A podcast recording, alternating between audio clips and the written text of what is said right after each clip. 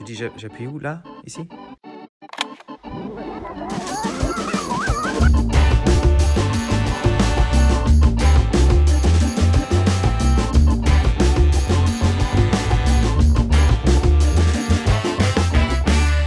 Les frangins sont pas tous gâteux. Mais il y en a. Salut à toi, auditrice et auditeur de l'Internet. Bienvenue dans ce second épisode, l'épisode numéro 2 du podcast Les frangins sont pas tous gâteux. Un podcast savant, mais que tu pourras écouter sans craindre une hémorragie nasale. Alors, pour la petite histoire, j'ai écrit ça sur le site internet du podcast que je suis en train de faire parce que Google m'a dit qu'il était important d'avoir un site pour un podcast et moi, je crois Google. Le site, vous pourrez aller voir, c'est très beau, c'est lesfranginssontpastousgâteux.com. C'est pas très original comme adresse, je te l'accorde, mais si tu arrives à retenir le nom du podcast, tu devrais être correct pour l'adresse du site. Je suis sûr que certains de mes auditeurs, les plus seniors, sauront m'en être reconnaissants. Bref, mon fils qui lui arbore fièrement ses 14 ans et de beaux cheveux longs, passait derrière moi l'autre soir alors que je travaillais à la conception du dit site, lorsque soudain, interloqué par cette formule, podcast savant que tu pourrais écouter sans craindre une hémorragie nasale, il me demanda de sa voix muante Hein? C'est quoi ça? Donc, a priori, la blague est très très subtile, je te laisse juger. Ce que m'a dit Google aussi, c'est qu'il était super important de se présenter à ses auditrices et à ses auditeurs, à toi qui m'écoutes là maintenant. C'est pour établir une relation un peu privilégiée entre toi et moi, un peu plus intime. Bon, j'ai l'impression par contre que c'est un peu biaisé, parce qu'il n'y a que moi qui parle au fond. Donc à moins de me laisser des tas de commentaires, des tweets ou des X comme on dit maintenant, je vais pas savoir grand chose de vous. Ça fait un peu relation à sens unique si tu veux. Alors hein, soyez sympa quoi, soyez pas timide. En fait, moi j'avais prévu aujourd'hui pour cet épisode 2 de traiter du sujet de la parole perdue. Mais clairement, c'est pas un bon sujet de présentation, donc je vais le repousser à la semaine prochaine. Si ça t'intéresse et que tu veux pas le louper, eh bien tu vas sur ta plateforme d'écoute de podcast favorite et tu t'abonnes comme ça, tu sauras quand il sera publié. Voilà. Pour info, je vais essayer de m'en tenir au jeudi. Alors pour les présentations, c'est maintenant, on y va. Je m'appelle Ludo, et sachant que ça a toujours été ma maman qui portait la culotte à la maison, j'imagine que c'est elle qui a choisi de m'appeler comme ça. Je suis né dans une ville de France qui s'appelle Paris, et je vais tout de suite zapper 30 ans parce que sinon on n'est pas rendu. Pas que je sois particulièrement vieux, mais disons que j'ai une expérience de la vie déjà relativement importante. L'histoire que je vais vous raconter commence en 2007. Je travaillais à Londres et partout sur les médias français, on était en plein débat pour les élections de la présidence de la République. Vous vous souvenez, la première année où Sarkozy était candidat. Je travaillais donc à Londres à l'époque, et on était un petit groupe de Français expatriés, et on se retrouvait tous les jours pour un café, et évidemment on s'est mis à parler un peu de politique. Et ce dont je me suis vite rendu compte à l'époque, c'est qu'il était tout simplement impossible d'avoir des échanges constructifs. Tout le monde, en gros, voulait participer à la discussion, mais pas pour essayer d'apprendre quelque chose ou d'enrichir sa perception de la question, mais uniquement pour convaincre qu'ils avaient raison et que les autres avaient tort. D'un autre côté, les débats télévisés n'étaient pas franchement mieux, donc pourquoi s'imaginer qu'on arriverait, nous, à être un peu plus intelligents juste en discutant autour d'une tartine dans laquelle on tremperait un peu de café? Mais cette incapacité à échanger m'a beaucoup perturbé.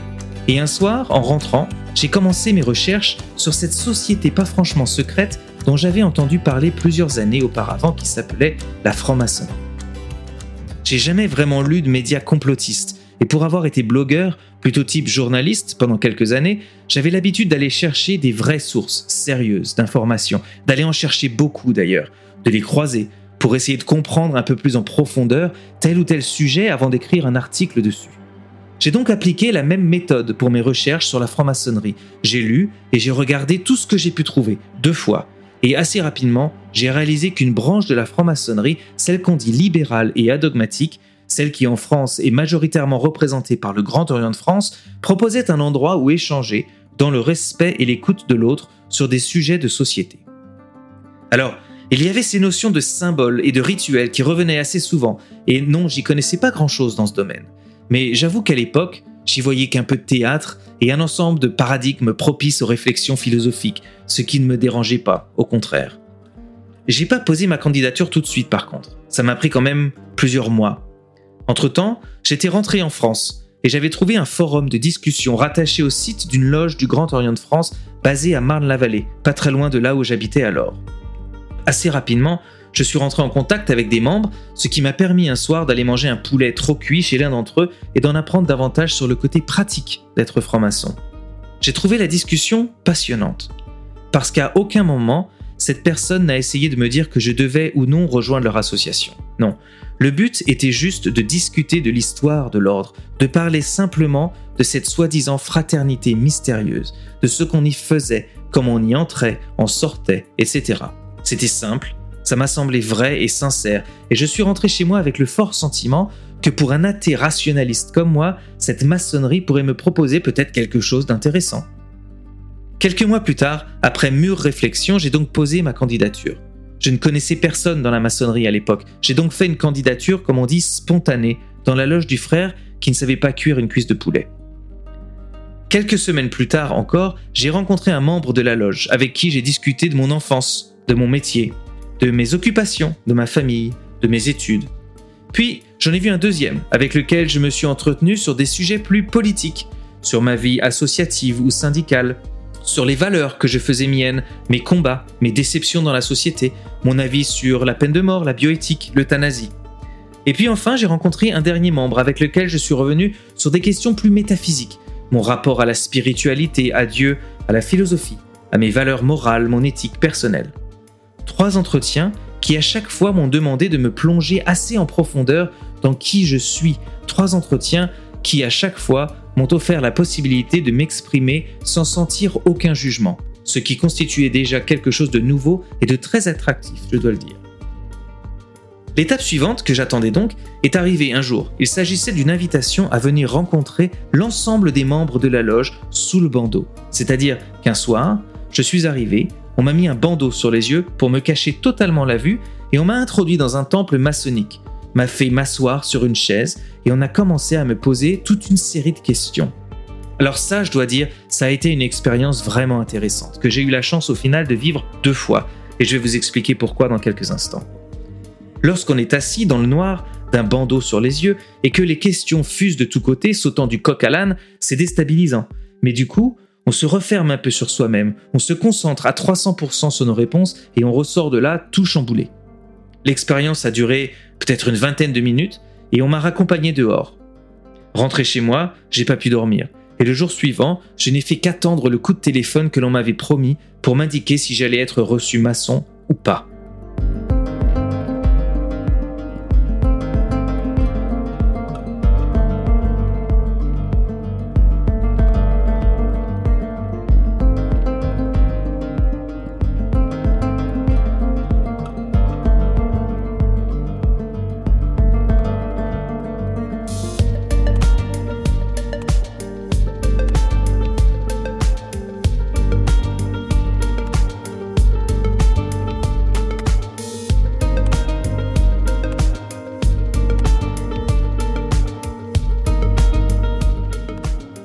Finalement, le téléphone a sonné et on m'a fait savoir que j'allais être reçu. Mais on arrivait en juin et les activités maçonniques s'arrêtent pendant les vacances, donc ma date d'initiation me serait donnée à la rentrée. Alors que cette rentrée approchait, quelque chose que je n'avais pas prévu s'est présenté à moi sous la forme d'une offre de travail super intéressante au Québec, à Montréal, pour six mois. Je ne pouvais pas laisser passer cette occasion et j'ai donc rappelé la loge pour dire que j'allais quitter la France avant même d'être initié. J'étais assez déçu de ne pas avoir pu finir cette démarche et évidemment, il a fallu que je mette tout ça de côté. Après mon expérience d'un hiver québécois, un premier, c'est dur, moi je vous le dis. Il y allait en avoir beaucoup d'autres d'ailleurs, mais je ne le savais pas. Je ne suis pas rentré en France. Non, à la place, je suis allé m'installer dans la banlieue londonienne. Oui, en plein dans le berceau de la maçonnerie anglaise pas du tout la même que la maçonnerie française du Grand Orient de France. Et ce qu'il faut savoir, c'est que les deux ne s'entendent pas vraiment depuis qu'en 1877, un pasteur dénommé Frédéric Desmond a déclaré que pour être franc-maçon au Grand Orient de France, on n'avait plus besoin de croire en un grand architecte de l'univers, ce qui a créé un schisme avec la maçonnerie anglaise. Les deux depuis, bah, c'est pas ça quoi. Je me suis posé la question de savoir si j'allais commencer mes démarches dans cette maçonnerie anglaise, mais encore une fois, étant athée pratiquant, ça partait pas du bon pied. Mais finalement, en reprenant rapidement mes recherches, il est apparu que je n'avais pas besoin de me mettre à croire pour devenir maçon car il y avait une loge du Grand Orient de France implantée à Londres, une vieille loge de presque 120 ans appelée la loge Hiram, une loge dans laquelle j'allais passer 9 ans.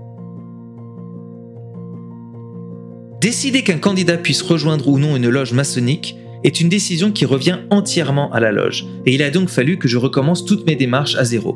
Vu que c'était ma deuxième fois, j'y suis allé de manière un peu plus détendue, apparemment même trop détendue, puisque plus tard on m'a fait savoir que me pointer aux enquêtes, comme on appelle ces trois rencontres, en short et en skateboard, avait fait s'interroger quelques membres quant au sérieux que j'accordais à ma démarche. Pour la seconde fois, on m'a donc invité à venir répondre à des questions plus sottes que grenues avec un bandeau sur les yeux, et là encore, j'ai beaucoup apprécié cette étape de mon parcours. Je recommande d'ailleurs vivement à chacun de faire l'expérience chez soi, de s'asseoir sur une chaise, les yeux bandés, au milieu d'un groupe d'amis, et de répondre à des questions qui fuseraient de toutes parts. La perception de l'espace et la concentration que l'on met alors à écouter et répondre est vraiment quelque chose de très intense. Là aussi, le vote fut positif. Ce qui prouve que soit je suis vraiment un bon candidat pour la maçonnerie, soit qu'il laisse rentrer vraiment n'importe qui. Là aussi, on m'a dit qu'on allait me donner une date pour mon initiation. Et là où c'est différent de la première fois, c'est qu'au lieu de quitter le pays, j'y suis allé.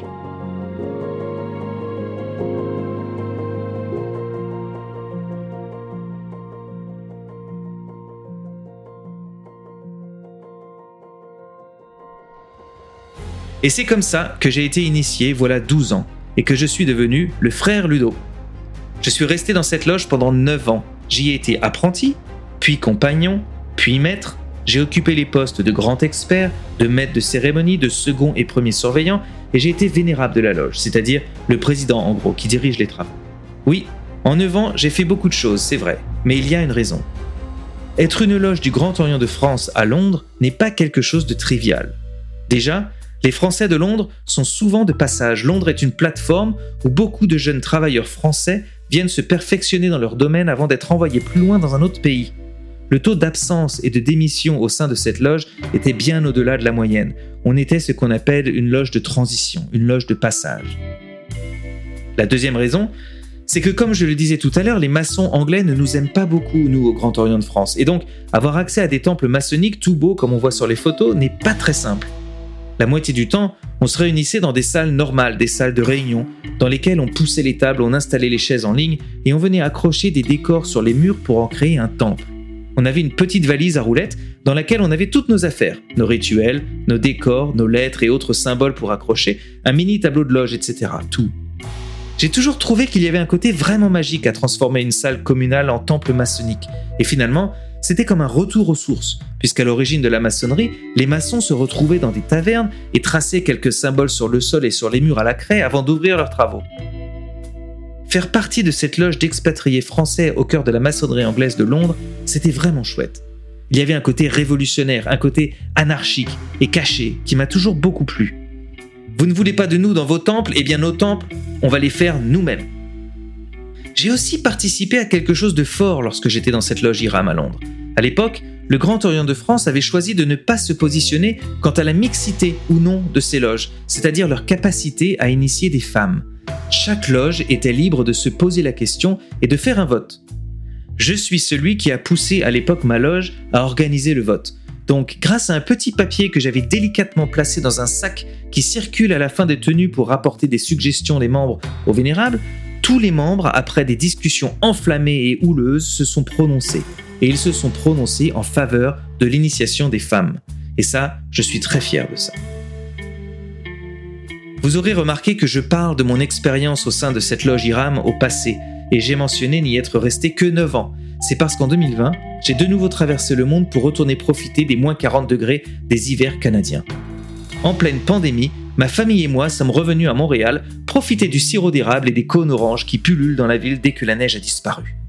On parle toujours du Québec et de ses hivers trop rudes, mais il y a de bons côtés à ces froids extrêmes. Par exemple, si tu oublies un fromage dans la voiture le soir, eh ben, c'est pas grave. Fraîchement installé dans le coin français de la ville, que j'ai depuis quitté parce que un peu trop français, j'avais la possibilité de rejoindre la loge du Grand Orient de France. Oui, il y en a une, ils sont partout, mais j'avais également la possibilité de rejoindre la loge d'une autre obédience, plus petite, plus récente, qui s'inscrit complètement dans la lignée du GODF, Grand Orient de France, mais qui s'appelle le GODQ, le Grand Orient du Québec. Pourquoi rester au Grand Orient de France alors que je m'installe maintenant à 6000 km de la rue Cadet, berceau du GODF à Paris? Autant rejoindre le Grand Orient qui travaille sur les questions qui concernent le Québec, là où maintenant je réside. J'ai donc sauté le pas et j'ai demandé mon intégration au sein de la loge Les Amis Réunis du Grand Orient du Québec. Ça fait trois ans, et c'est maintenant sur ces colonnes que deux fois par mois, je retrouve mes sœurs et mes frères et que je travaille dans l'harmonie des cœurs pendant un bout, et puis après bien sûr je vais rompre le pain et boire quelques coups parce que parler ça donne soif. La franc-maçonnerie aura-t-elle réussi à m'apporter ce que j'étais venu y chercher, à savoir des discussions respectueuses, de l'écoute? Oui, absolument. Et c'est pourquoi je prends toujours plaisir à aller en loge. L'écoute et la qualité des conversations que l'on y trouve est quelque chose que pour le moment, je n'ai trouvé nulle part ailleurs. La maçonnerie m'aura-t-elle permis d'être plus intelligent? Non, je pense pas, mais peut-être aura-t-elle réussi à me rendre un peu moins bête. Faut dire, c'est moins de travail que d'essayer d'être plus intelligent.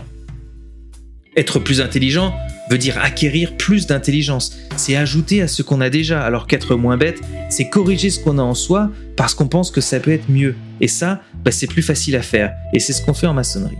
Regarde, c'est plus facile de rénover ta maison et de la rendre plus jolie que de rajouter tout un étage, non? En plus, si les fondations sont pas solides, ça risque de tout faire s'écrouler. Ben voilà, c'est pareil. Allez, la semaine prochaine, on se retrouve pour un épisode sur le thème de la parole perdue, comme promis. Merci pour ton écoute, auditrice, auditeur. Et n'oublie pas, ce podcast est secret. Tu ne l'as jamais écouté et tu n'en parles à personne. Allez, ciao